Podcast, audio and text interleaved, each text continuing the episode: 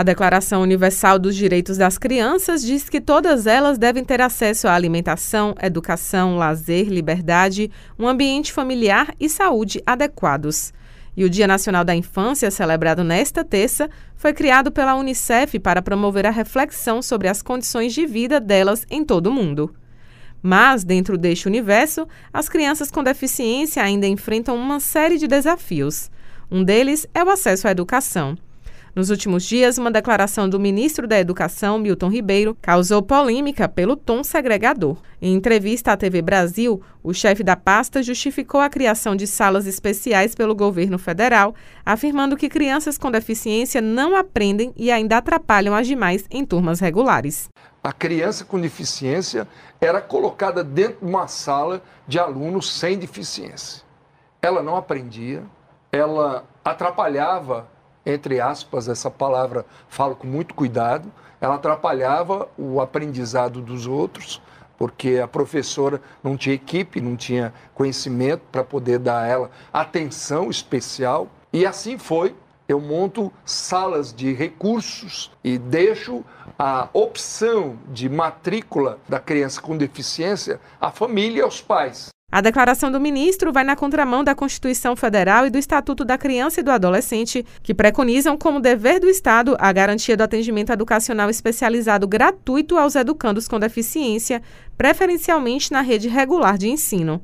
Danúzia Sampaio, de 33 anos, vive na prática o descumprimento da legislação sobre educação inclusiva.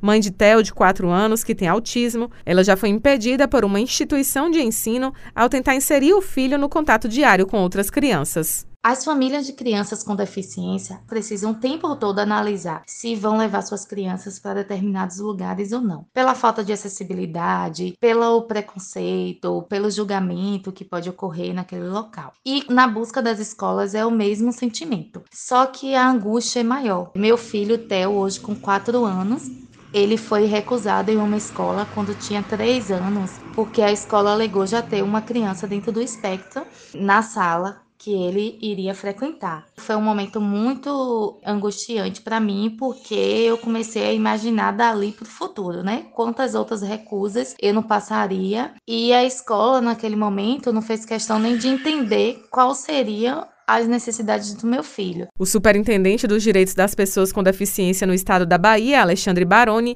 destaca a audiência pública realizada pelo Supremo Tribunal Federal nesta semana, com a participação de 60 entidades em torno da educação inclusiva e do decreto do presidente Jair Bolsonaro, que retoma a política pública de incentivo à matrícula em escolas especiais. Segundo o superintendente, declarações como a do ministro Milton Ribeiro podem influenciar negativamente a decisão das famílias em torno da inclusão de crianças com deficiência. É um absurdo total, né? A gente ouvir do ministro da Educação né, uma declaração desse tipo. Ele não só fere todos os tudo que está posto né, na legislação brasileira. A gente tem uma legislação, né, uma das mais, mais avançadas do mundo né, na área da educação e da educação inclusiva, infelizmente para muitas famílias que acham ainda, né, ou que muitas vezes não conseguem entender a importância ou acham que seus filhos precisam ficar num, num ambiente segregado e protegido, isso obviamente leva com certeza né, a algumas famílias né, é, fazerem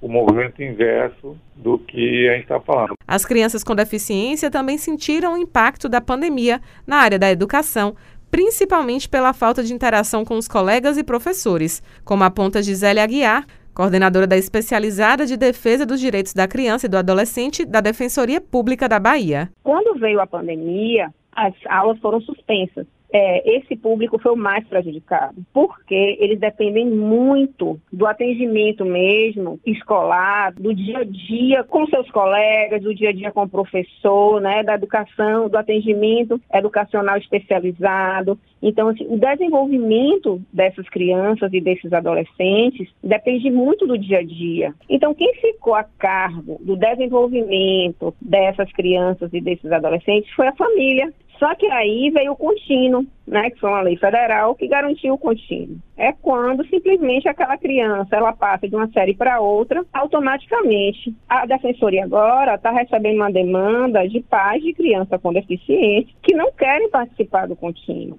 O Dia Nacional da Infância é lembrado nesta terça-feira. Outras informações sobre a data e sobre as diferentes realidades das crianças estão disponíveis no site unicef.org.